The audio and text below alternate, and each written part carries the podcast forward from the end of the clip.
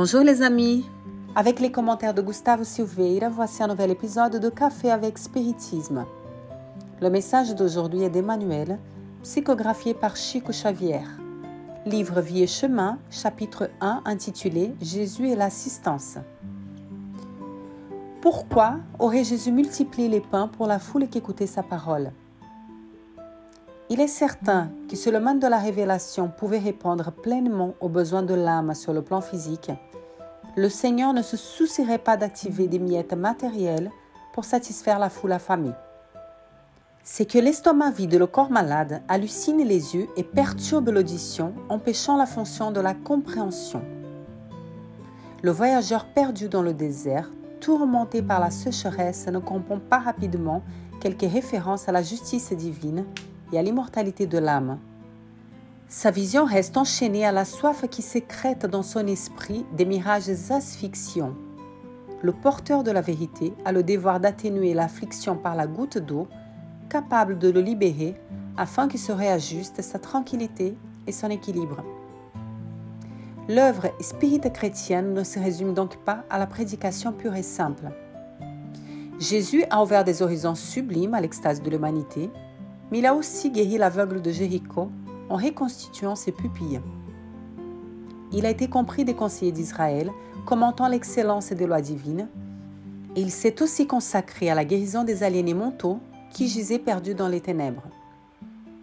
Il a indiqué la conquête du ciel comme but divin à l'aspiration des espérances humaines, et il a rendu la santé aux paralysés.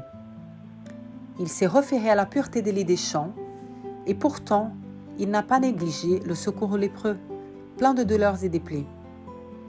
Il s'est transfiguré dans une nuée céleste au mont Tabor.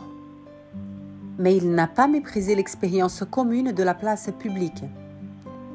C'est que l'Évangile définit la rénovation totale de l'homme. La destinée humaine est la chrysalide de l'ange, comme la terre est la matière pour l'édification du royaume de Dieu.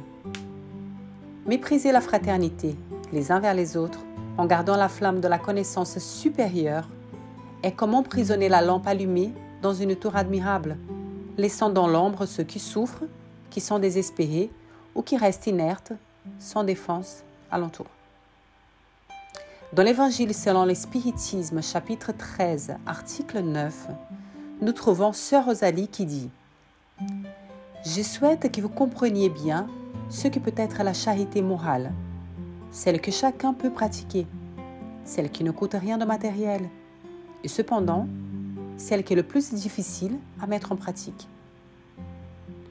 En effet, la charité morale au sens également exprimé par elle, qui signifie tolérance, résignation, humilité et bienveillance, est plus difficile et à faire que la charité matérielle.